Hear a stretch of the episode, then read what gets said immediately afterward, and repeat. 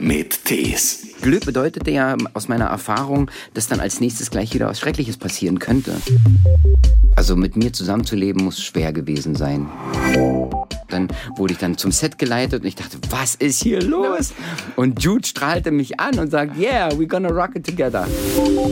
Wenn man durchs Leben geht, mit offenen Augen durchs Leben geht und man guckt in Gesichter, dann verliebt man sich in Energien, man verliebt sich in Gesichter, in, in Menschlichkeit, in Eigenschaften. Hey Lan, relax, relax. They pay us for waiting and the performance is for free.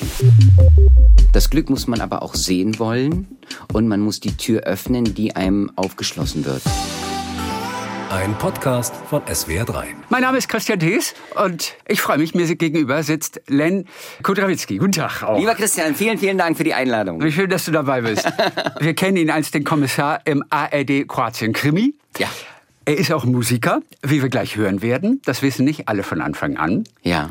Und äh, welche Musik würden wir spielen für den Kroatien Krimi? Gibt's da die Titelmelodie? Hast du die auch drauf? Die habe ich nicht drauf. Ähm, Nein. Boah, jetzt hast du mich erwischt. Weißt du, das ist so, Nein. das ist so der Albtraum eines jeden Musikers. Dann hast du das drauf und dann muss man sagen, ähm, ähm, nein, hättest du mich ja auch im Vorgespräch mal fragen können, dann hätte ich dir das unbedingt vorbereitet. Ganz ehrlich, ich habe mir darüber keine Gedanken gemacht. Ja. Das fiel mir jetzt gerade ein. Ob's, ähm, wie geht denn die Musik vom Kroatien Krimi? Ist die denn schön wenigstens? Die ist total schön. Aber du es könntest auch nichts anderes sagen. Nein, das selbstverständlich nicht. Nein, die ist wirklich, wirklich, wirklich schön. Ja. Ähm, denn sie, sie greift ein bisschen äh, diesen, die, die, ähm, ich sage mal, die, diese Volksmelodie auf, die in Kroatien so sind. In, unser kroatisches Team singt ja fast jeden Tag beim Drehen und so. Und das kommt da wieder. Und es ist gar nicht so wirklich eine Melodie, sondern es ist eine, ein Lebensgefühl, die, die die Titelmusik so mit sich bringt. Und ihr habt auch tatsächlich ein kroatisches Team. Ja. Es muss ja auch ökologisch alles sein. Ja, selbstverständlich. Ja, da will man nicht aus Deutschland mit zehn Trucks anreisen. Genau.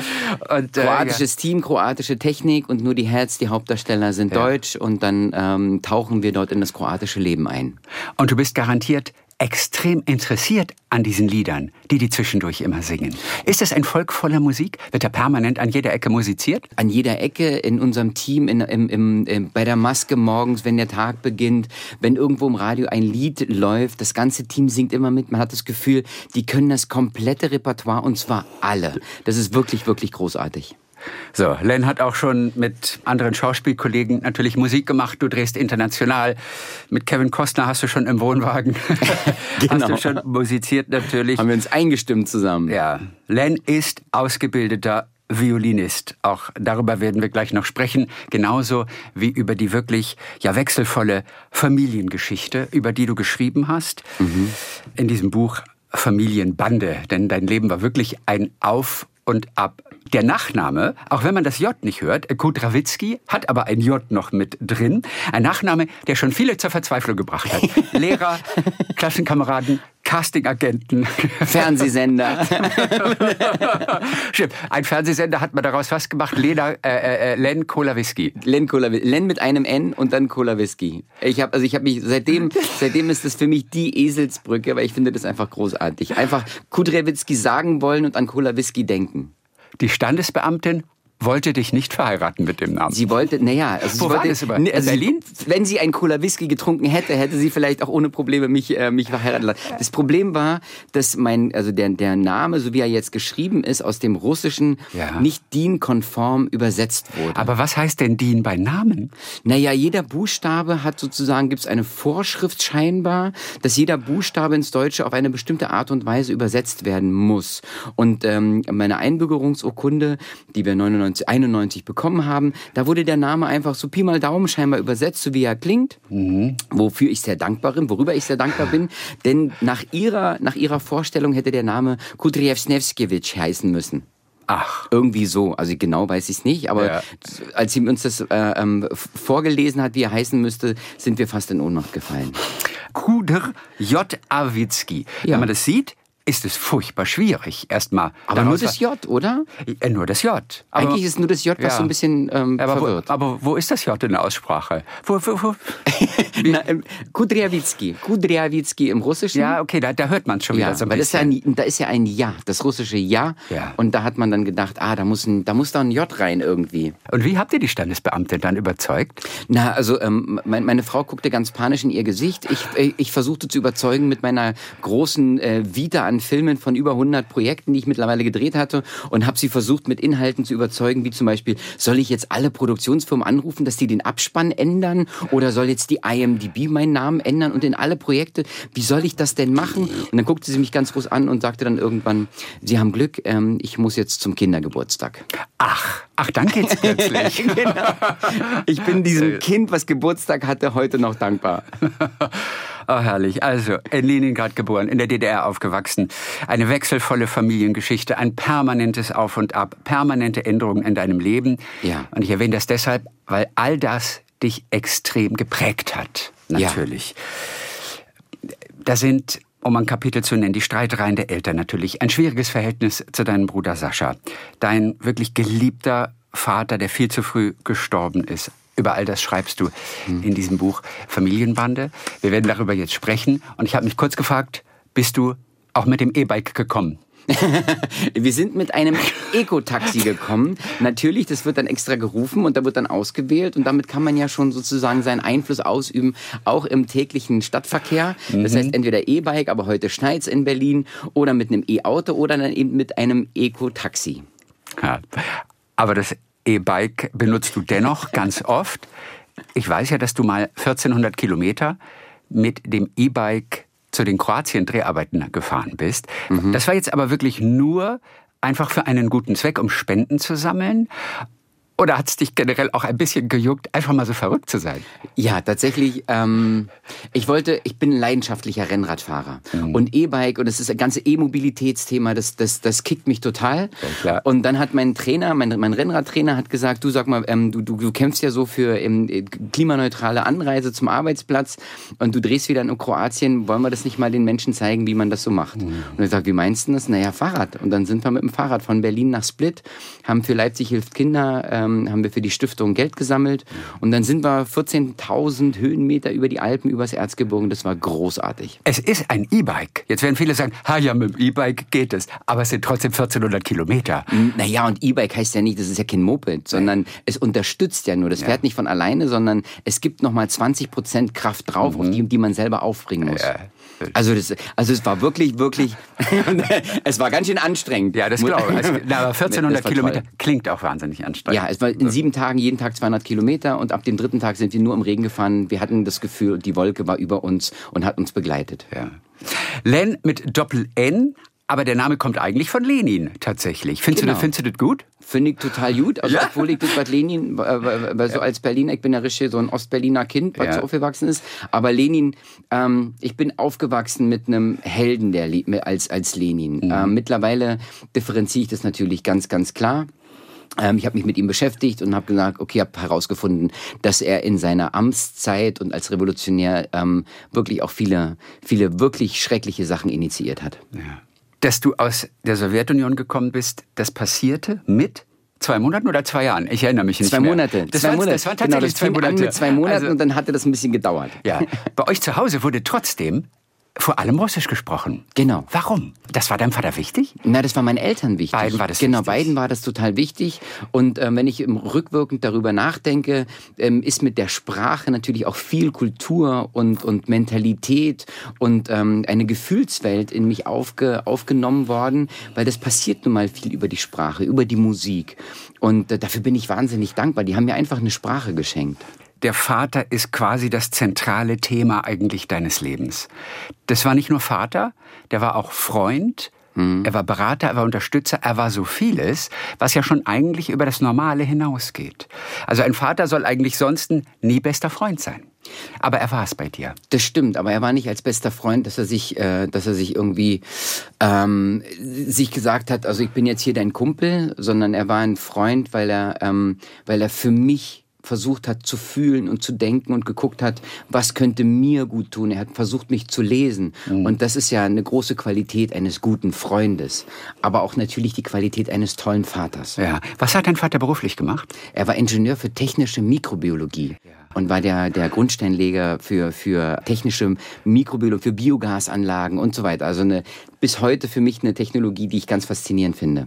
Und dass sowas in der DDR schon gemacht wurde. 33 mit, Erfindungen mit, hat er in der DDR gemacht. Das war ganz faszinierend. Die wurden weltweit publiziert und das ist, wie gesagt, darauf, auf seinen Erfindungen haben, bauen viele Biogasanlagen heute noch weltweit auf. Er wäre gerne Geiger geworden. Das, ja. Die Seite klingt jetzt ganz anders als die Seite des Ingenieurs. Ja. Das passt oft gar nicht zusammen, denn man muss ja sehr viel Zeit auch aufbringen für diese Leidenschaft Geige, die er hatte. Mhm. Und von ihm hast du diese Leidenschaft? Ich glaube, ich habe das von beiden Eltern. Beide, also Mama und Papa waren wahnsinnig musikalisch. Musik okay. war bei uns ganz groß geschrieben zu Hause. Wir haben ähm, Familienabende mit Musik und Singen und Geige spielen und Klavier. Mein Bruder ein begnadeter Klavierpianist gewesen mhm. und, und, und. Also das ist schon ein großes Thema bei uns in der Familie gewesen. Du bist der Junge mit der Geige gewesen und zwar immer. Ja. Schon auf dem Spielplatz. Und beim, beim Appell und beim Pionierabend. also, oh, oh, was hast du für ein Lied beim Pionierabend gespielt. Hast du noch eins drauf? Oh, also du stellst mir heute, pass auf, also ähm, wir gehen jetzt mal einfach so ähm, Pionierabend jetzt vielleicht nicht, aber was eine schöne Melodie ist, die ich aus der Kindheit mitgenommen habe, das sind leise Flehen meine Lieder. Okay, Kennst wo kommt das? das her? Nein. Das ist von Schubert. Ach, und okay. es ist vertonte, leise, äh, vertonte Worte.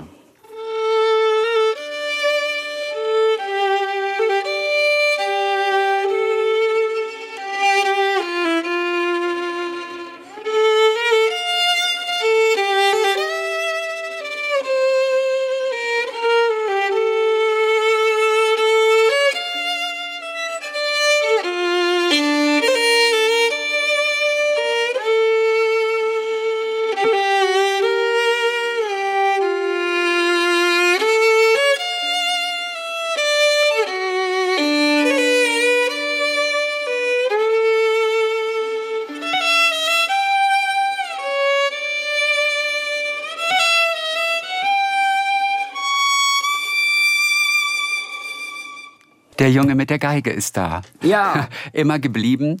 Deine Geige ist ganz, ganz, ganz oft bei dir. Sie ist dir nah. Ja. Auch körperlich und seelisch. Wir schmiegen uns aneinander, hast du geschrieben. Ja. Und verschmelzen bis heute. Genau.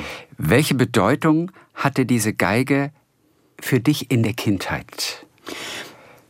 Die Geige hat mich, also begleitet mich seit meinem fünften Lebensjahr. Ja. Und als ähm, meine ganze Familienbande, meine Eltern anfingen, sich zu trennen, das ist ja ein Prozess, mhm. den man als Kind erlebt und mitfühlt und denkt, okay, man weiß ja nicht, wie es anders ist.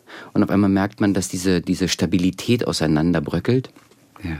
Dann habe ich mich einerseits ähm, zwischen meine Eltern gestellt und habe gesagt, ihr müsst aufhören damit. Und auf der anderen Seite musste ich natürlich irgendwie oder wollte ich das irgendwie verarbeiten. Und als Kind weiß man nicht, wie das geht. Und da hatte ich meine Geige. Das mhm. heißt, ich habe mich zurückgezogen und habe gespielt. Ob das jetzt ein bestimmtes Stück war oder einfach nur Töne, die ich aneinandergereiht habe, sie waren für mich das emotionale Ventil. Du wolltest aber erst Klavier spielen eigentlich. Wie genau, weil mein, mein, Bruder, mein, mein, Bruder Sascha, ein begnadeter Pianist, und ich guckte ihn immer an und er mit seinen dunklen Haaren, die dann wehten, wenn er Konzerte spielte und die Menschen ihm zujubelten. Das wollte ich natürlich auch gerne, das wollte ich nachahmen, aber ich habe gemerkt, dass die, die Verbindung zum Instrument nicht da war. Mhm. Und mein Papa hat dann irgendwann gemerkt... Und du warst verzweifelt. Ja. Du warst richtig verzweifelt. Ja, aber ich wollte ja so gut sein wie mein Bruder. Ja. Und dann habe ich gemerkt, nee, das geht nicht. Beziehungsweise hat es eigentlich so richtig mein Papa gemerkt. Mhm. Und der hat dann irgendwann seine Geige vom Dachboden geholt ähm, und hat sich neben mich gesetzt und hat mir vorgespielt. Und dann war das ein bisschen wie ein Liebe auf den, auf den ersten Blick. Was hat er dir da gespielt? Weißt du das noch? Nee, tatsächlich weiß ich das nicht mehr. Ich kann mich nur an diese, an diese, das war ähnlich wie Leise flehen meine Lieder. Es war etwas, was in, in die Seele geht, was, was ähm, eine Sehnsucht in sich birgt. Mhm. Und auf einmal war das um mich geschehen. Ein biochemischer Prozess, der in mir stattgefunden hat. Ja. Und auch ein wirklich, dein Vater kannte sich ja aus mit, mit Bio chemischen Vorgängen. Ja, also, so kann man, also der hat das schon ganz klar initiiert. ja. Nein, aber es war wirklich interessant, weil dein Vater, und du beschreibst diese Szene in dem Buch, nicht mit dir gesprochen hat, auch nicht mit dir geschimpft hat oder Enttäuschung gezeigt hat, weil du selber so wahnsinnig enttäuscht warst von dir, ja. dass du in diesem einen Moment, wo du ihm einfach etwas zeigen wolltest, du gemerkt hast, das wird nichts mit mir und dem Klavier. Mhm. Und er hat gar nicht mit Worten in der Situation zu dir gesprochen, sondern er hat, und du hast gesagt, er hat die Geige geholt und hat durch die Geige zu dir gesprochen, gesprochen eigentlich. Ja, Papa war so ein, war ein Mensch, der, der ähm, ähm, durch seine Handlungen äh, brilliert hat und nicht, nicht durch, durch Worte. Ah. Das heißt, er hat mir, mit mir Dinge, ähm, mit mir Dinge, mir Dinge kommuniziert, die ich lesen musste und verstehen musste. Und, bei, und dann, dann ist es auch eindringlicher. So habe ich es immer empfunden. Ja. ja, und so war das eben auch mit der Musik, weil wäre der Funke nicht übergesprungen, dann hätte er mir noch tausend Worte sagen können, wie toll es gewesen wäre, wenn ich Geigen spielen würde. Und so hat das einfach nur gespielt und es war um mich geschehen und da musste nicht viel tun. Aber wie clever, oder? Ja, total, absolut. Und was hat er sonst noch gemacht? Weil du sagst, er hat vor allem mich mit Taten überzeugt, mit Handlungen. Ja. Ähm, an was denkst du da noch? Er war ein großes Vorbild. Er hat, ähm, soweit ich mich erinnere, nie die Kontenance verloren.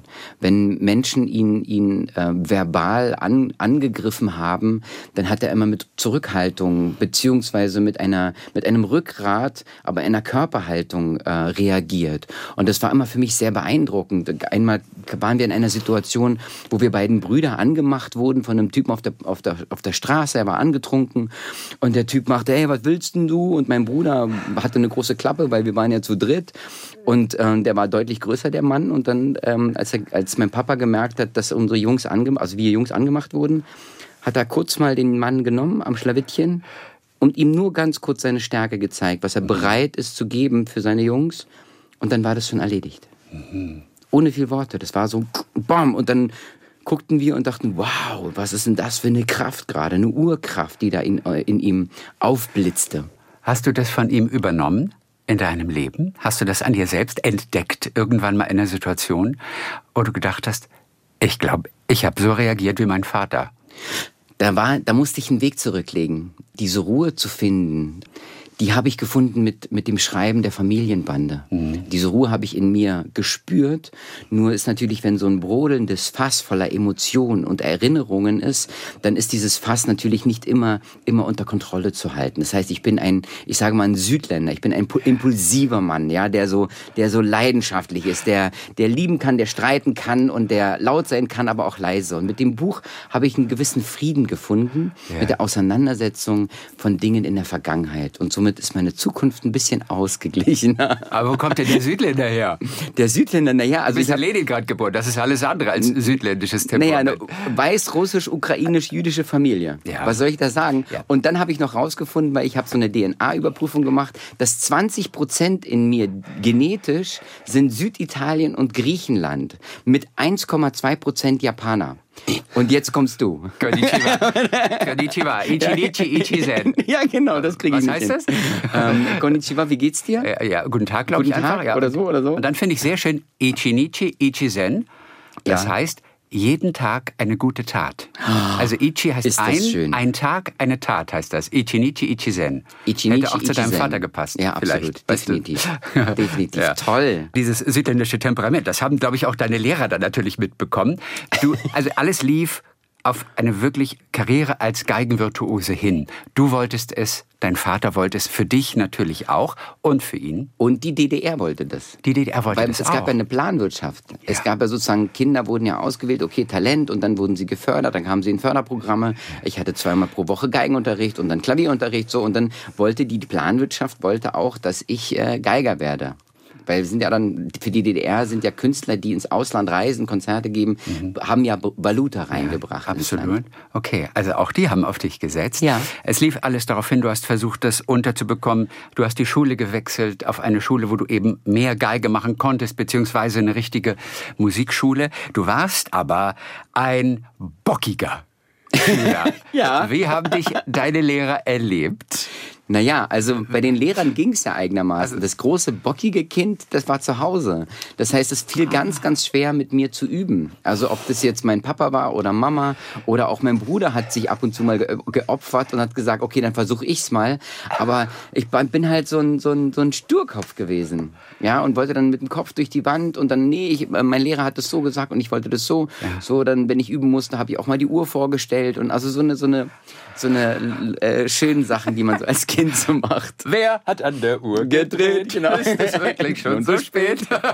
ja, sagt Glenn. Ja. Also, ich fand es ganz interessant. Du hattest durchaus Möglichkeiten, aber für dich zu Hause zu üben. Es musste nicht alles im Unterricht passieren. Nee, nee man also, muss ja jeden Tag üben als äh, Kind. Das war es vor allem. Aber du hättest es auch mit den Lehrern machen können. Weil du hast geschrieben, ich musste es einfach für mich selbst erarbeiten. Alles andere brachte mir nichts. Und genau. so haben die Lehrer dich einfach in Ruhe gelassen. Na, es gab immer zweimal pro Woche Unterricht. Das ist ja nicht und, viel. Äh, das nicht, das ist, aber das ist normal, okay. weil man muss ja zu Hause üben das alleine. Man bekommt ein Programm und dann kommt man zum Lehrer und der Lehrer überprüft es und gibt einem wiederum Programm für die nächste Woche, die man dann wieder mit sich selber sein muss. Mhm. Das ist ja auch so ein Punkt, wo ich das Gefühl habe im Leben als Persönlichkeit. Ich liebe Menschen, ich liebe Gesichter. Und irgendwann, als die Wende aufkam, hatte ich das Gefühl, okay, Film kam zu mir. Ja. Und dieses, diese Isolation mit dem Instrument, das hat mich auf eine Art und Weise, diese Isolation hat mir nicht gut getan.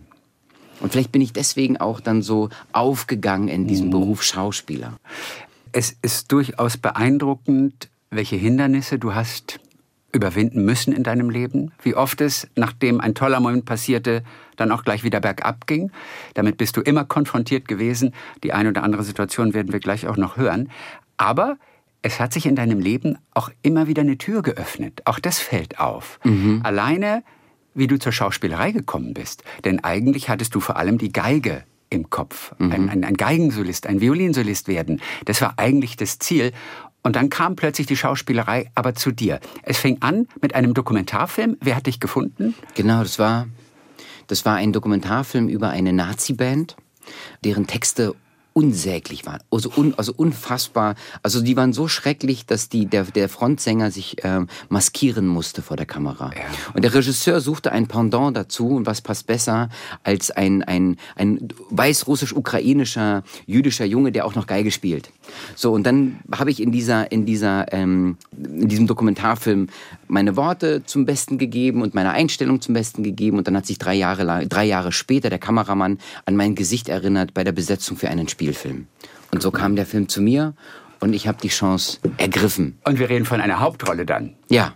Und auch das ist doch fast schon wieder so, als hättest du dich selber gar nicht darum bemüht, als wären diese Jobs zu dir gekommen. Ich bin ja der Meinung, Glück gehört immer dazu. Ja. Das Glück muss man aber auch sehen wollen und man muss die Tür öffnen, die einem aufgeschlossen wird. Ja, mhm. und ähm, das ist, glaube ich, auch etwas, was ich von meinem Papa mitbekommen habe er hat viel erlebt in seiner Kindheit. Er ist mit, mit, seinen, mit seinen Eltern vor dem Krieg geflohen. Ähm, sein, sein, sein Vater war, hat für die sowjetische Armee gekämpft gegen die Deutschen. Und immer wenn Bombenflieger kamen, dann hat, ist er im Arm seiner großen Schwester eingeschlafen. Und diese Ruhe, die er dann wahrscheinlich auch dort gelernt hat, als wie so ein Selbstschutzmechanismus, den hat er beibehalten für sein ganzes Leben.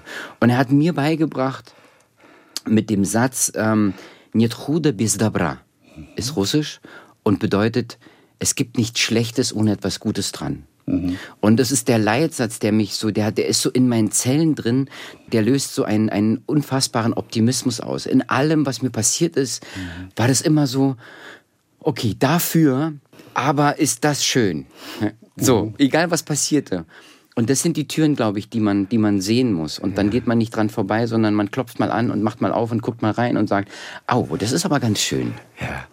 Also gut, zunächst war es gar keine Frage für ja. dich. Nehme ich diese Hauptrolle an oder nehme ich sie nicht? Doch, es war eine Frage. Katrin und Wladimir? Ja. Also war du schon eine Frage. Ich musste Aber, meine Haare abrasieren. Ich hatte schulterlanges Haar und dann dachte ich, nee, das kann ich nicht machen und so. Schulterlang sogar. ja. Und jetzt solltest du einen Leukämiekranken spielen. Genau. Und dafür mussten die Haare ab. Genau. Okay, wie lange hast du überlegt, ob du es machst? Naja, ich habe tatsächlich, ich habe das Casting, also ich, es gab ein Casting, ich musste es spielen mit Laura Tonke damals. Äh, das war eine großartige Casting-Szene. Und dann bin ich nach Hause und dann ging es ja erstmal ein paar Tage und irgendwann kam der Anruf und die, der Regisseur wollte mich treffen nochmal und dann saßen wir in der Küche, äh, wo, wir uns, wo wir uns trafen und dann sagte er, du, ich möchte gerne, dass du die Rolle spielst. Ich finde dich großartig und so weiter und so fort. Und äh, ich habe mich gefreut und er sagte, es gibt nur ein kleines Problem, der Junge hat Leukämie. Und das machte Klick-Klack. Mhm. Und ähm, okay, und dann bin ich aufgestanden und wollte gehen. Und dann sagte Jens Becker, dazu gibt es auch wieder eine schöne Geschichte, weil das jetzt am Samstag bei der Buchpremiere äh, haben wir uns wieder gesehen, sagte Jens Becker, warte mal, warte mal, warte mal ganz kurz, bevor du dich entscheidest und das einfach ab, abwiegelst, das ist eine wirklich schöne Rolle. Du spielst Geige, du kannst singen in der Figur. Du bist perfekt für diese Rolle mit all deinem Wesen, was du mitbringst. Und du spielst es wirklich toll. Mhm. Überlegst dir. Und dann bin ich nach Hause ja. und habe Papa das erzählt. Natürlich. Weil ich lebte schon mit meinem Papa alleine. Und dann Papa sagte, weißt du was? Wann wirst du das nächste Mal nochmal so eine Chance kriegen? Vielleicht kriegst du eine, aber vielleicht auch nicht. Und die Haare wachsen nach. Und das war auch dann so. Uh. Und dann habe ich gesagt, okay, dann stimmt. Wird bestimmt total irre, wenn die, die Haare abrasiert sind. Das Gefühl auf der Kopfhaut, wenn ich den Wind spüre und so. Wie schlimm war es für dich dann? Also es, gibt tatsächlich eine VHS-Kassette, ähm, wo festgehalten wurde, wie mir die Haare abgeschnitten wurden. Das war echt, da habe ich schon Tränen vergossen auch. Und diese Haare, die abgeschnitten wurden, die sind ja dann viel, viel später auch verrückterweise zu mir zurückgekommen. Und zwar als Perücke oder was? Naja, also die wurden, also die Maskenbildnerin war so toll, die hat gesagt, du, du tut mir total leid, dass ich diese schönen Haare abschneiden muss, aber ich heb sie dir auf und irgendwann mache ich dir eine Perücke. Und dann viele, viele Jahre später, als ich die Fälscher drehen ähm, durfte mhm. und parallel Abschnitt 40 eine Serie, hieß es, oh Gott, wie müssen wir, wie können wir das machen? Äh, wir, bei, den Fälschern müssen die Haare abrasiert werden. Richtig. Bei Abschnitt 40 brauchst du eine Haare. Als Polizist kannst du nicht mit Glatze rumrennen. Und so, und dann rief ich ähm, Dörte eben heißt die Maskenbildnerin, werde ich nie vergessen, rief ich sie an und sag, sag mal, du hast du vielleicht noch meine Haare von vor 15 Jahren? Nee, 10 Jahre war das damals. Mhm. Und dann sagt sie, sie, ja. Und sie hatte meine Haare schön verpackt, im Dunkeln geladen, so dass sie nicht, nicht, nicht, nicht verblassen und so weiter. Und so kamen die Haare zu mir. Zwar nicht als Perücke, mhm. eine Perücke wurde aus anderen Haaren gemacht, aber die Haare, diese Lebensenergie kam zurück zu mir. Und wo sind die Haare jetzt? Die liegen in einem Schubfach, verpackt in derselben Packung, die damals Dörte mhm. äh, sie reingetan hat, liegen immer noch da und warten auf mich. Für mich ist das wirklich Lebensenergie. Bei dir zu Hause oder bei ihr? Bei mir zu Hause. Ja, okay. Bei mir zu Hause. Wir haben, ich, wir haben irgendwo jetzt angefangen und sind auf die Haare gekommen und waren aber bei Jens Becker, der gesagt hat, ach so. Ja. Ja, wo, wie schließen wir jetzt diesen Kreis? Na, na, so, so, weit ist der Weg eigentlich gar nicht. Ja. ja. Erst recht, weil du bei den Fälschern, und das war auch wirklich einer der ganz großen Filme, und was für ein, ein tolles Erlebnis bei einem Film, der mit einem Oscar ausgezeichnet wird, oh ja. dabei zu sein. Ja. Du hast einen KZ-Inhaftierten gespielt. Eine ganz, ganz schwere Rolle. Weil was wieder hochkam? Welche Assoziationen stellten sich ein, als du diese Rolle gespielt hast und sie hat letztendlich auch zu einem Zusammenbruch geführt bei dir. Die hat dich also so mitgenommen. Was war alles präsent während dieser Dreharbeiten für dich? Nein, also die Rolle war gar nicht der Grund, warum ich zusammengebrochen bin, sondern ähm, sie hat etwas ausgelöst in mir, wo ich zurückkatapultiert wurde in gefühlt in die Geschichten meiner, meiner Vorfahren, ja. ähm, in die Geschichte meiner Eltern, was sie erlebt haben, die Geschichten, die ich von meinem Großvater in, in Stavropol gehört habe, okay. über seine Erfahrungen im Krieg, wie er als Verbindungsoffizier von Bataillon zu Bataillon ging, wie er zugesehen hat, dass seine Jungs, die in der Umzingelung sich ergeben haben von den, äh, von den Nazi-Soldaten, direkt exekutiert waren, äh, wurden, wenn sie jüdisch waren. Mhm. Und das sind alles so Sachen, die natürlich ich als kleiner Junge aufgesaugt habe mit den Geschichten ähm, meines Großvaters. Der hat die bereitwillig erzählt. Also genau. ja, ihr habt ja Reisen unternommen, auch in den Kaukasus. Ja. Das sind Reisen, die dir auch wirklich heute noch im, im Herzen geblieben sind, weil sie so viel Eindruck hinterlassen haben. Aber dass der Großvater auch dem kleinen Jungen diese Geschichten erzählt, ja. finde ich auch fast schon ungewöhnlich. Ich hatte das Gefühl, jetzt wo ich darüber nachgedacht habe beim Schreiben, dass das vielleicht ein Stück Verarbeitung auch für ihn war. Also er hat zum Beispiel mit seinem Sohn, mit meinem Papa, äh, nie darüber gesprochen. Ich wusste mhm. am Ende viel, viel mehr Geschichten über seinen Papa als er selber. Und ich hatte eine ganz, ganz tolle Verbindung zu meinem Opa, wie das ja so oft ist. Und immer wenn er, er durfte eine Zigarette pro Tag rauchen, weil er sollte eigentlich aufhören. Der Arzt hat aber gesagt, aber hören Sie nicht auf. Und so hat er mir beim Rauchen dieser einen Zigarette, die sich über den ganzen Tag hingestreckt hat, hat er mir die Geschichten erzählt. Mhm. Die natürlich ein Leben lang bei dir waren. Genau. Zu der Zeit gab es aber auch andere Dinge in deinem Leben, glaube ich. Dein Vater war ja zu dem Zeitpunkt schon äh, verstorben. Ähm, zu dem Zeitpunkt, bei den, als ich die bei den Fälschern, gehört habe, bei den, nee, bei Ja. den Fälschern meine ich. Du bist Ähm, so aufmerksam, die- ich danke dir. Oder bei den, bei den Fälschern. Ja. Das Problem war ja, dass du es nie verarbeitet hast. Dass du das ein halbes Leben lang oder vielleicht etwas länger mit dir rumgeschleppt hast. Dein Halbbruder wurde ermordet. Das war auch davor passiert, glaube ich Genau. schon. Oder alles Dinge, die du weggearbeitet hast. Beruflich Erfolg Mhm. lässt ja sowas kurz mal vergessen. Nur die Seele will irgendwann raus damit. Das führte dann zu Panikattacken und einem Zusammenbruch. Mhm. Wie bist du damit umgegangen, als das passierte? Naja, also ähm, dazu, dazu muss man sagen, dass ich sozusagen als mein Vater, als ich, ich war 19, gerade einen Tag lang, äh, einen Tag alt, 19 und dann passierte das Unglück mit meinem Vater, Herzinfarkt im Auto gegen Baum und dann war das einfach von, von jetzt auf gleich war das vorbei und mein bester Freund war weg. Und ob, obwohl ich tolle Freunde hatte, die bis heute meine Freunde sind, die begleiten mich mein ganzes Leben, war das so, dass mir ein ganz, ganz wichtiger Teil weg war. Und ich konnte das aber nicht irgendwie verarbeiten, ich wusste nicht wie. Also habe ich mich in Arbeit gestürzt und ich habe Musik, ich habe Konzerte gemacht mit Marianne Segebrecht und, und, und. Und dann kam dieser Zusammenbruch, weil ich gemerkt habe, wow, da ist so viel Trauer und, und Wut in mir, die ich gar nicht verarbeitet habe und ich weiß nicht wohin. Es, äh, du, ich, du hast auch nicht gerne geredet. Ne? Du und ich hast es nicht, einfach in ich bin, ich bin doch ein Mann. ich weiß. Ja, und ich viele weiß. Männer reden doch nicht so gerne. Manchmal finde ich das auch ganz okay. Man muss ja auch nicht alles totquatschen. Ja. Aber wenn es innen drin brodelt, Ja. mu- muss es raus. Genau, absolut. Das ist eine Frage der, genau, der Dosierung. Irgendwann muss es raus und dann ist die Frage, kommt es raus, indem man einfach wütend rumschreit und kanalisiert und das Falsche tut? Oder kommt es raus, indem man es einfach ähm, ganz klein dosiert mit Hilfe von außen, wo man sagt, okay, jemand, man ist in einem, in einem Kreis und dreht sich immer wieder in denselben Gedanken und da kommt jemand von außen und sagt, du willst denn nicht mal hier kurz eine Tür aufmachen in dem Kreis und mal kurz rausgucken Ja. aus deinen Gedanken, die dich quälen? Danke, nein. Dann Genau, und ich Oft. habe dann Danke Ja gesagt, Gott sei Dank irgendwann. was ja auch wirklich dazu geführt hat, dass du auch andere Rollen etwas mehr genießen konntest, dann auch etwas entspannter. Reden wir mal über so ein paar Meilensteine. Mit Kevin Costner hast du äh, zusammen gedreht und aber auch Musik gemacht zwischendrin. Ja. Weil Kevin ist ja, ist ja auch ein Musiker. Nicht alle Ja. akzeptieren ihn immer so als Musiker.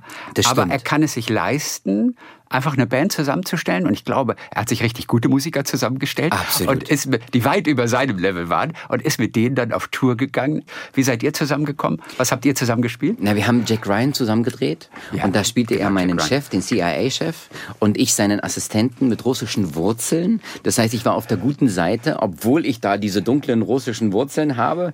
Und, ähm, und wir haben am Set, also der hat, der hat, man, man verbringt ja wahnsinnig viel Zeit am Set zwischen den Szenen. Und, äh, und dann spielte ich Geige in meinem Wohn Wohnwagen und dann kam irgendwann seine Assistentin vorbei und sagte, wer ist denn da, wer spielt denn da? Ja, das ist der Len, der da spielt. Und dann erzählte sie es dem, ähm, dem Kevin und Kevin sagte, wie, ne, ich habe meine Gitarre dabei. Ja. Ähm, und dann spielten wir eine Szene zusammen und nach der Szene sagte, hey, you wanna come? Yeah, my, I have my guitar with me. So, und dann habe ich meine Geige geschnappt, bin rüber und dann wusste ich natürlich, dass er Modern West Band hat, dass er Folksongs spielt, dass er American Folk spielt und so. Und das hatte ich mir schon alles mal angeschaut, weil ich bin ein großer Fan von ihm, ähm, der mit dem Wolf tanzt. Ich wollte auch unbedingt mal mit ihm tanzen musikalisch. Und so haben wir dann in seinem Wohnwagen musiziert. Seine Assistentin hat dazu getanzt und mitgesungen. Also es war, es war wirklich eine schöne, schöne Zeit, die wir verbracht haben in London und in den Pinewood Studios und haben parallel dazu den bösen Russen bekämpft. Was habt ihr gespielt? Kannst du kannst du was anspielen, was du mit Kevin zum Beispiel Also, ähm, ähm, musiziert hast?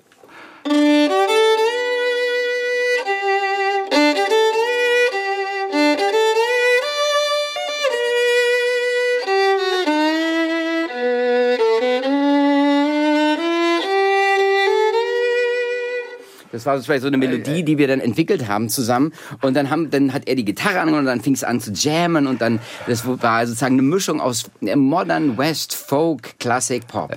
John Goodman, mit dem hast du die Päpstin gemacht, der konnte Genau. Mundharmonika spielen.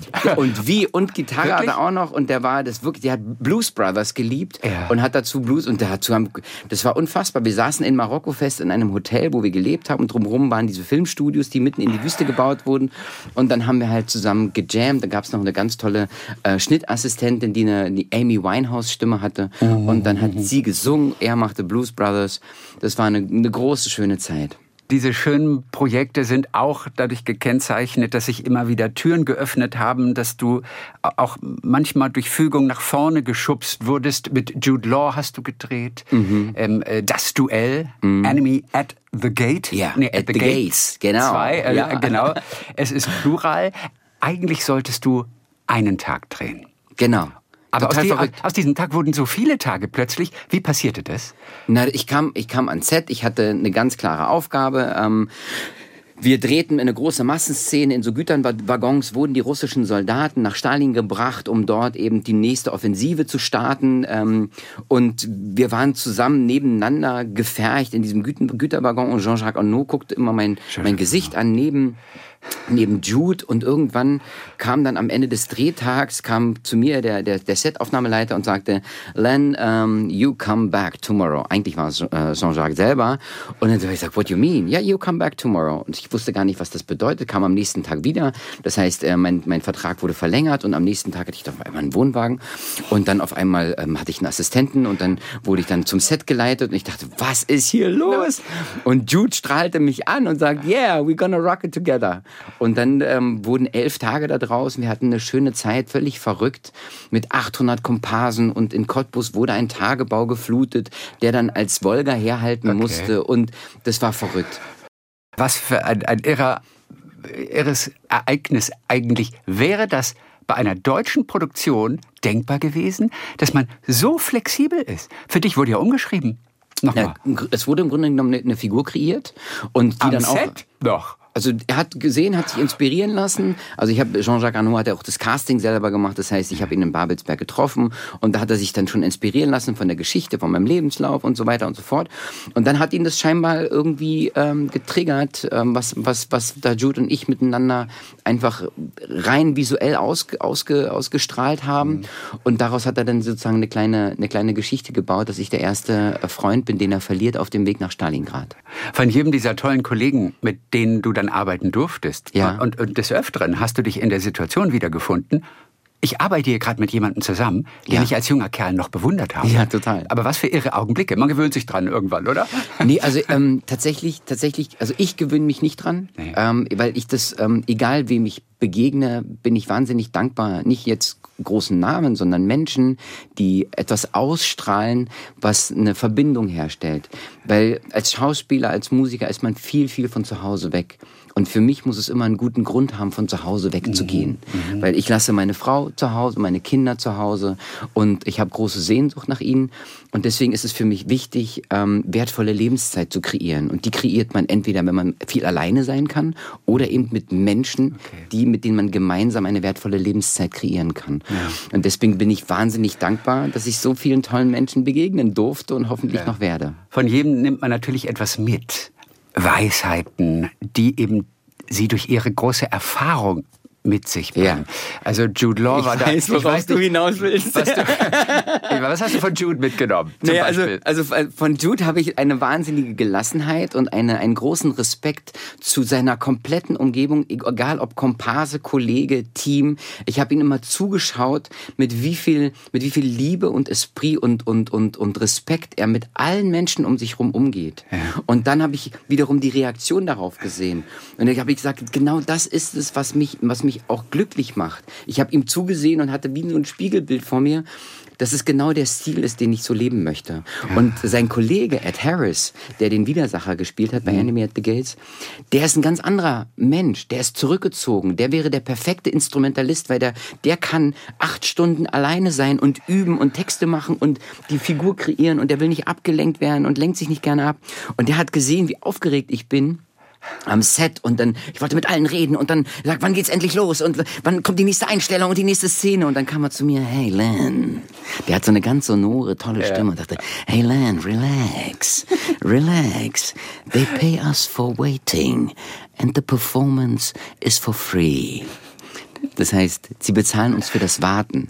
Das Spielen ist umsonst, weil das ist der kürzeste Moment an solch einem Drehtag. Die meiste Zeit verbringt man tatsächlich mit, mit Warten. Und das habe ich so verinnerlicht, dass ich heute so entspannt bin am Set. Was wärst du ohne deine Geige? Was wärst du da am Set ohne deine Geige bei diesen ganzen Wartezeiten? Ach, da wäre ich, da wäre ich tatsächlich ein halber Len, weil die Violine, mhm. also nicht immer gelingt es mir am Set zu, zu spielen, weil manchmal geht's auch einfach gar nicht, weil dann einfach zu laut ist oder so, ähm, oder es einfach zu stressig ist, in je, ich in jeder Szene drin bin.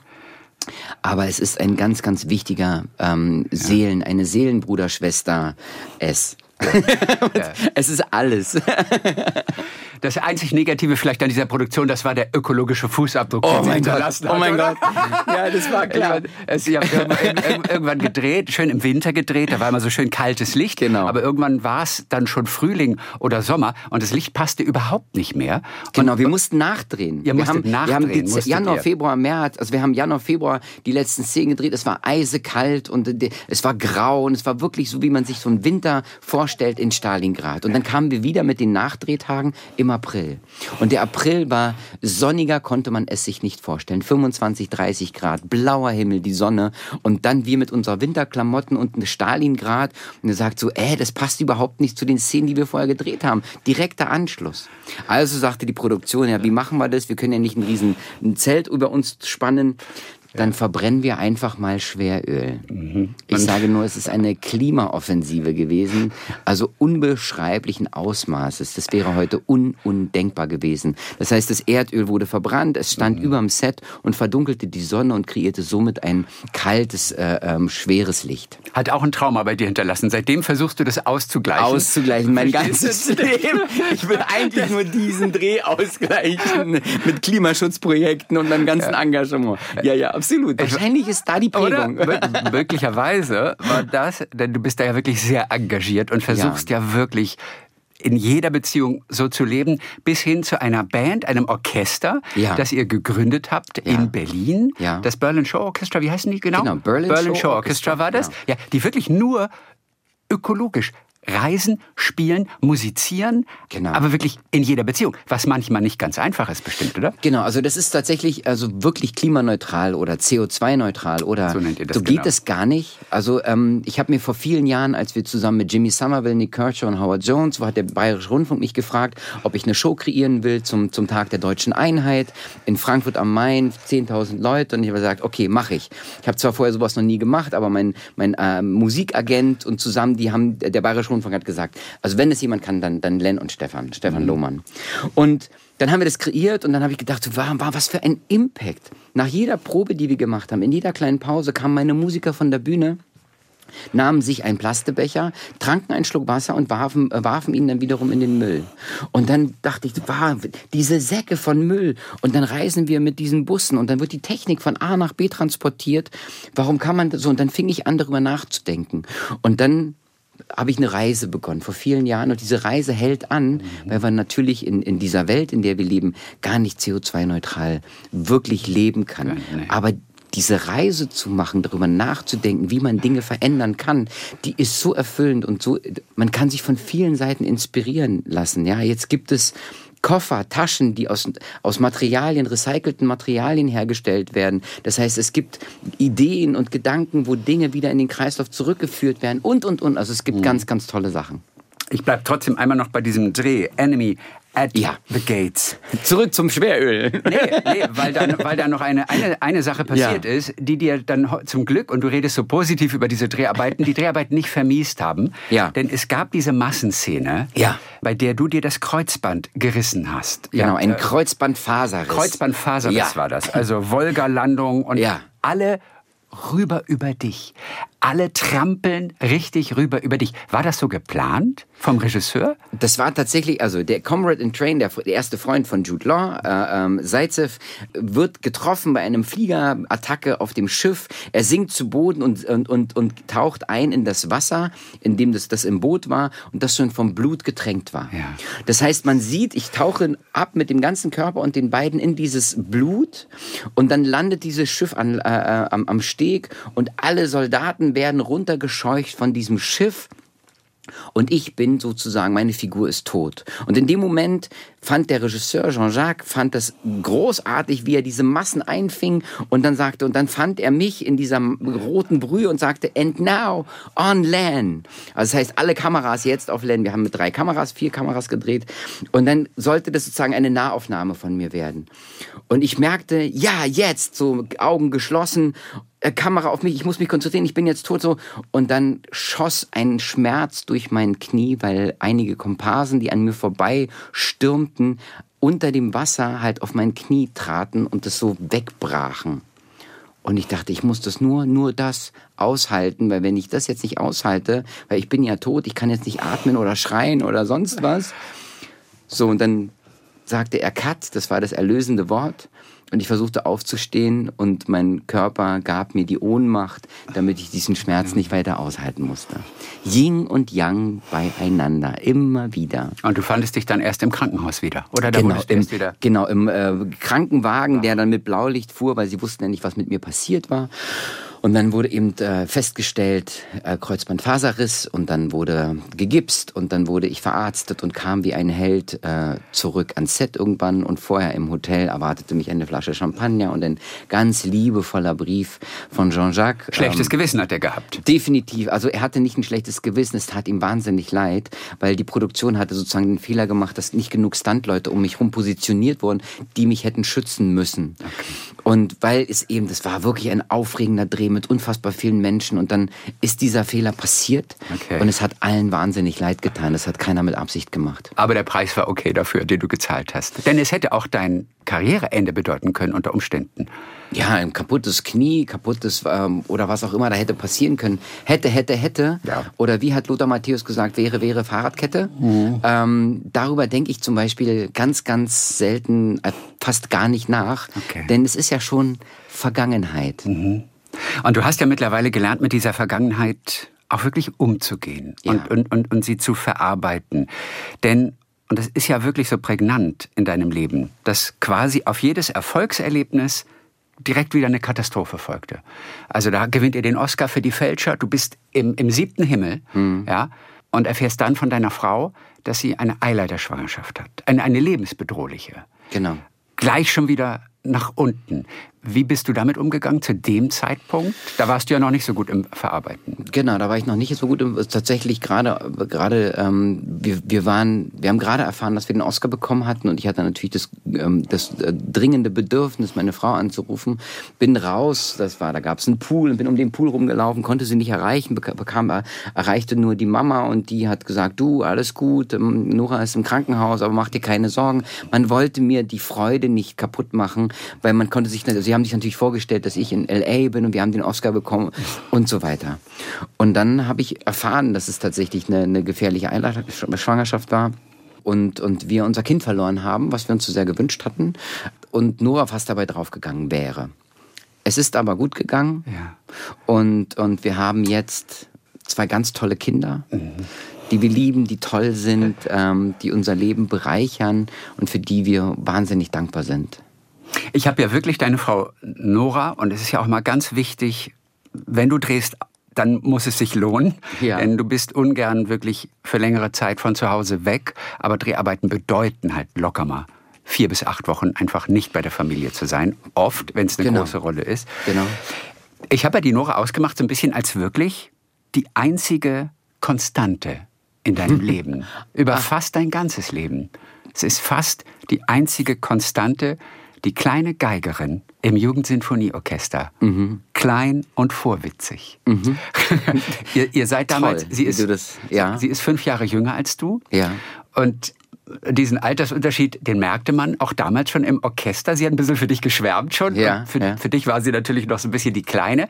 Und trotzdem seid ihr gute Freunde geworden. Genau. Und richtig gute Freunde und habt sozusagen den Weg des anderen und auch die Liebschaften vielleicht, Absolut. habt ihr dann immer miteinander ver verfolgt. Und ich fand ganz interessant, du hast einen Satz geschrieben und den liebe ich. Ich war immer mal wieder verliebt in sie. ja, wie schön, wie schön du das aufgreifst. Und das fand ja. ich so toll. Ich war, und alleine, dass das geht, finde ich auch so toll. Immer mal wieder verliebt, da ist ein bisschen mehr und dann ist es aber auch ein bisschen weniger, weil wahrscheinlich der Fokus dann wieder so ein bisschen anders ist. Ich Naja, finde es alleine toll, dass das geht. Weißt du, weißt du, das ist ja, wenn man durchs Leben geht, dann ähm, sieht man äh, mit offenen Augen durchs Leben geht und man guckt in Gesichter, dann verliebt man sich in Energien, man verliebt sich in Gesichter, in, in Menschlichkeit, in Eigenschaften. Man verliebt sich in den Menschen und das ist ja dann nicht sofort immer etwas Körperliches oder eine Liebe, die zwischen Mann und Frau oder zwischen Partnern stattfindet, sondern es war, dieser Mensch war so schön. Ja, diese, die war für mich wie eine kleine Schwester die, die ganzen ersten Jahre. Und die hat mir ihr Herz geöffnet und sie hat mich auch verpflegt. Ja, das heißt, ohne dass ihre Eltern das wussten, hat ihre Mama für mich immer mit, mit Stullen gemacht, weil ich mal so ein, so ein junger Wilder und ich habe wahnsinnig gegessen, ich habe verbrannt und so, ich habe Sport gemacht. Und dann hat sie für, bei ihrer Mama immer Stullen für mich mitbestellt, ohne es auszusprechen. Und wenn ich dann traurig und verhungert auf dem Schulhof saß, dann kam sie zu mir und hat mir dann eben ein Brot aus ihrer Brotdose angeboten. Und am Ende seid ihr dann tatsächlich nach vielen, vielen Jahren doch zusammengekommen. Genau. Was war dieser entscheidende Moment, wo ihr euch wirklich entschlossen habt, jetzt werden wir ein Paar? Ja, Ein Gedanke, der schon immer im Leben immer mal wieder da war, aber dann abgetan wurde. Man war ja beste Freunde dann auch irgendwann. Naja, man war, beste Freunde oder ähm, man war in Partnerschaften und so weiter. Das war, das spielt ja natürlich auch eine Rolle, dass man den äh, guckt und wenn dann kurz mal vielleicht so ein Gedanke dann aufgeblitzt ist, dann hat man gesagt so, naja, nee, die ist ja gerade glücklich, ich bin ja, ich, mach Okay. die, ich mach doch ihr Glück jetzt nicht kaputt oder so, ja. aber warst so du mal eifersüchtig, auch wenn sie jemand hatte, wieder Neues? Du Nein, tatsächlich gab es nicht diese Eifer, weil sie war ja glücklich und sie war ja in einer Beziehung. Das heißt, sie war ja, sie war ja meine Freundin, sie war mein Freund.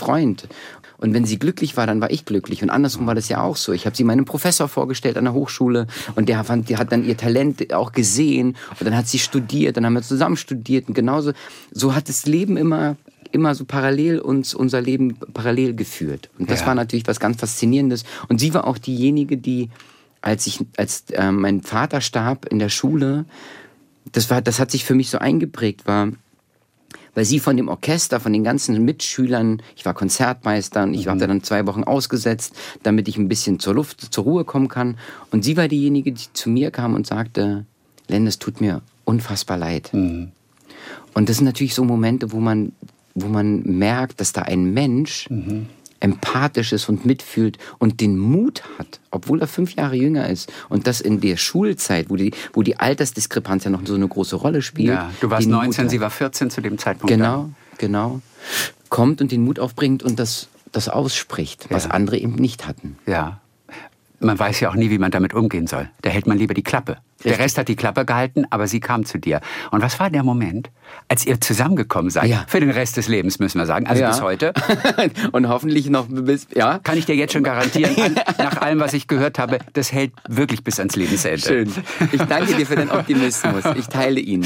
Ähm, ja, das war ein Moment, wir waren, wir waren zu einem Tanzkurs verabredet. Wir haben gesagt, okay, wir wollen mal Jazzdance ausprobieren als Freunde. Und dann wartete ich auf der, ähm, vor, dem, vor, diesem, vor diesem Tanz, äh, ähm, na, wie sagt man, von dieser Tanzschule. Und war viel, viel zu früh. Und dann wartete ich vor mich hin und dann guckte ich hoch und sah, wie Nora über die Straße kam. Und es dauerte lange, weil sie, sie, sie kämpft ums Überleben beim Kreuz, Überkreuzen der Straße, weil da waren Autos und ich dachte, hoffentlich überlebt sie. Ja, also. Und dann passierte etwas, wo ich dachte, wow, was war denn das jetzt gerade? Und ich hatte das Gefühl, als wenn ich da die Frau entdeckt habe in dieser, in, in, in dieser Person. Also aus dem Mädchen wurde eine Frau. Sie war schon lange eine Frau. Sie war in Beziehungen und so weiter. Die, die war eine erwachsene Frau. Aber das musste ja erstmal in meinem, in meinem Geist, in meinem Herzen stattfinden, weil für mich war sie ja immer die kleine, Schwester. Kleine. Und ab dem Moment nahm das Leben seinen Lauf. Ich habe sie gefragt und dann hat sie mich schmoren lassen. Weil sie natürlich gedacht hat, oh Gott, jetzt hat er mich wirklich gefragt. Weil sie war ja sch- schon sehr lange verliebt Ja. und hat es natürlich schon längst weggesteckt. Und dachte so, gut, wenn ich das jetzt, wenn ich das jetzt eingehe, dann verliere ich ja unter Umständen, wenn es schief geht, Freund. meinen besten Freund. Puh, war es mal kurz davor? Ihr wart dann zusammen und drohte dieser Moment irgendwann mal zu passieren?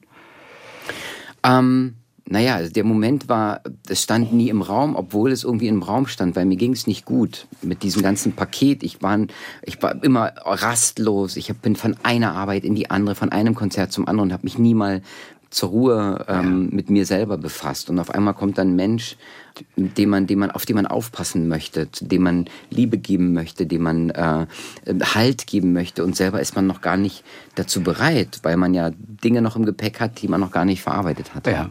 Und dieser andere Mensch, der so Probleme hat, lässt einen ja auch nicht ran. Ne? Also du hast da... Ja, ich habe nicht rangelassen. Du, genau. du hast nicht rangelassen. Du hast ja von den Dämonen gesprochen und du warst ausgelaugt und dann immer unterwegs. Also die Nora hat ein unglaubliches Durchhaltevermögen auch gehabt. Ja. Und dann kamen letztendlich Kinder. Und in solch angespannten Situationen wird ja alles potenziert durch Kinder. Mit ja. Kindern kann man ja nichts verbessern. Mit Kindern kann man nicht weder was retten, noch eine Situation verbessern. Wie hat sich das erste Kind auf eure Beziehung ausgewirkt damals?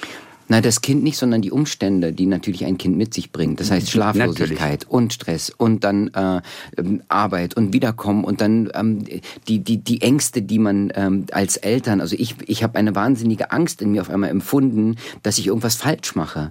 Dass ich ähm, den Jungen, dass irgendwas passiert, dass wenn er über die Straße läuft, irgendwas passiert. So diese ganzen Irrsinn, der dann potenziert wird natürlich durch so eine Entkräftung, die in einem herrscht, die dann natürlich zusätzlich kommt durch Schlaflosigkeit und so weiter und so fort fort. Und dann ist man als Paar auf einmal nicht mehr alleine, sondern dann ist da noch ein Wesen und so weiter und so fort. Und dann äh, quillt dieses Fass über.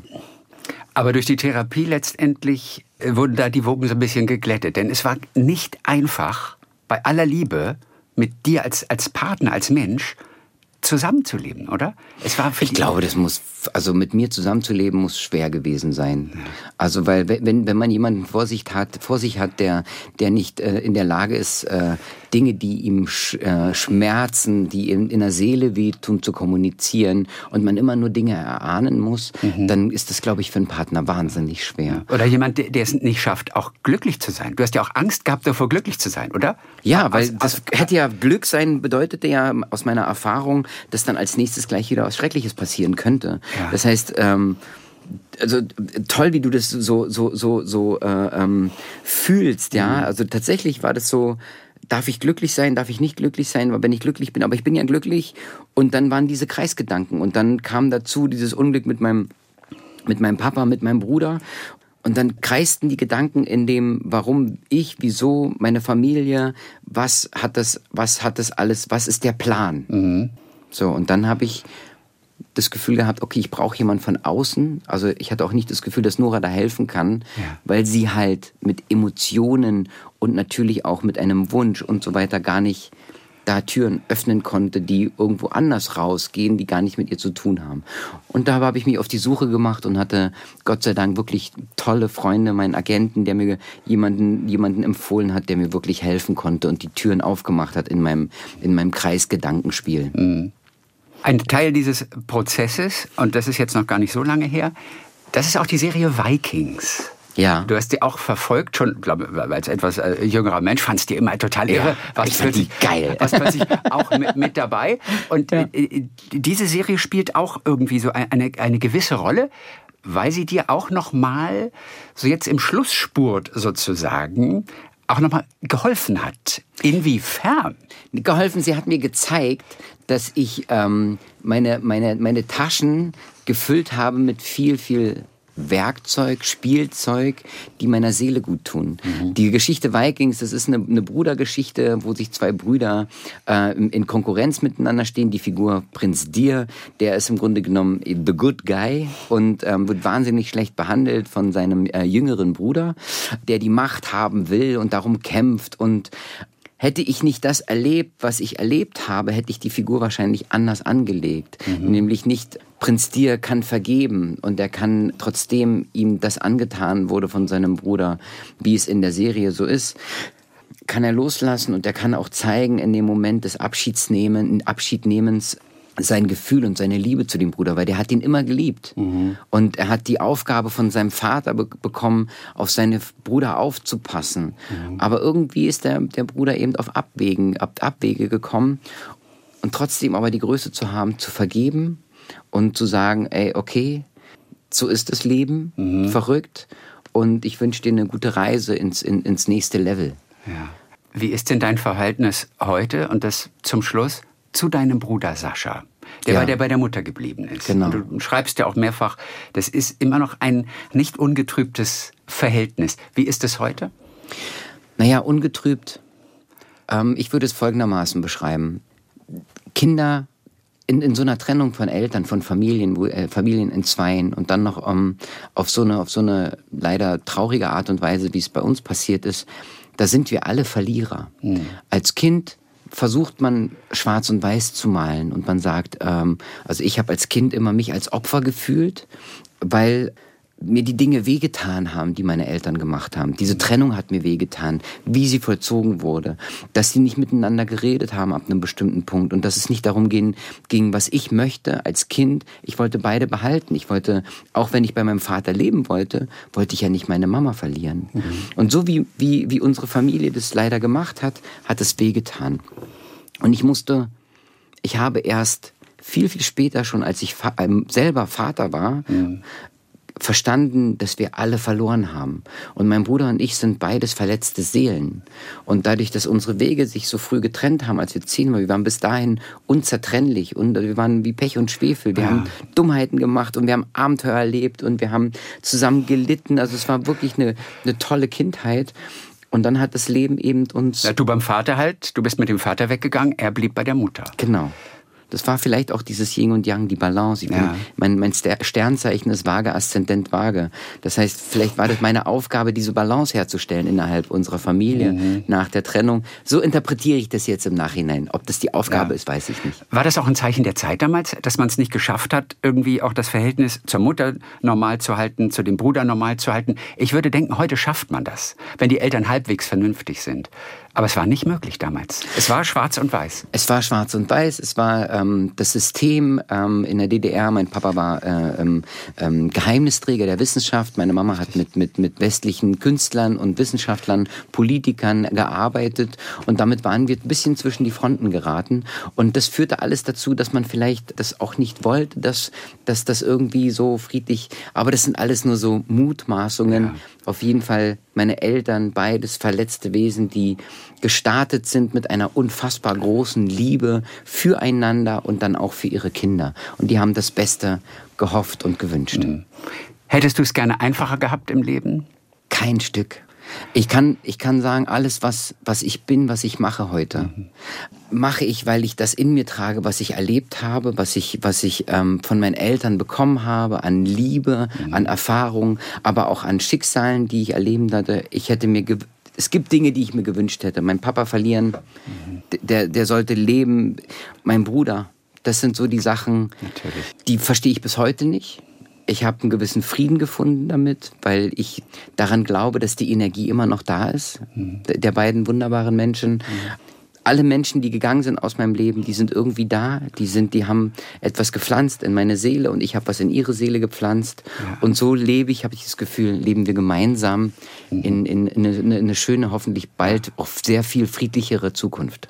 Du bist einen tollen Weg gegangen und ich glaube, was vielleicht am allertollsten ist, dass du es geschafft hast, diese ganzen Erfahrungen nicht an deine Kinder weiterzugeben. Denn diese Gefahr besteht ja, wenn man das nicht verarbeitet. Alleine das muss ein tolles Gefühl sein. Ja, das ist immer, es ist, es, es ist und bleibt eine Reise und ähm, die Kinder, seine Kinder zu sehen und zu gucken, was sie wollen, mhm. das ist das, was ich mir gewünscht habe als kleines Kind und das versuchen Nora und ich jeden Tag aufs Neue. Das ist eine große Aufgabe und das ist wirklich schön, ähm, den beim Wachsen, den beiden Kindern beim Wachsen Oder? zuzusehen. Ein Leben voller Herausforderungen, mehr als man normalerweise bräuchte. Wir haben über ein paar Aspekte dieses wirklich, wirklich unglaublichen Weges haben wir gesprochen und du hast darüber geschrieben in Familienbande vom Leben, Lieben und auch Loslassen. Dann Dankeschön für heute. Ich danke dir von ganzem Herzen für deinen Respekt und so wie du dich mit dem Buch auseinandergesetzt hast und wie du die, die, diese kleinen, kleinen Nuancen gelesen hast. Ich danke dir von ganzem Herzen. Sehr gerne. Len Kutawitzki. Und mit welcher Weise gehen wir aus dem Studio? Mit welcher Weise? Man könnte natürlich Ich finde dieses Wort alleine so herrlich. Weise.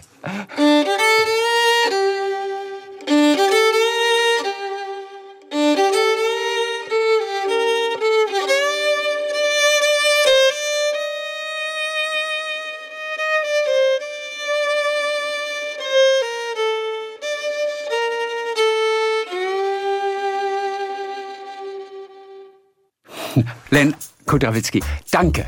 Danke dir. Talk mit Tees.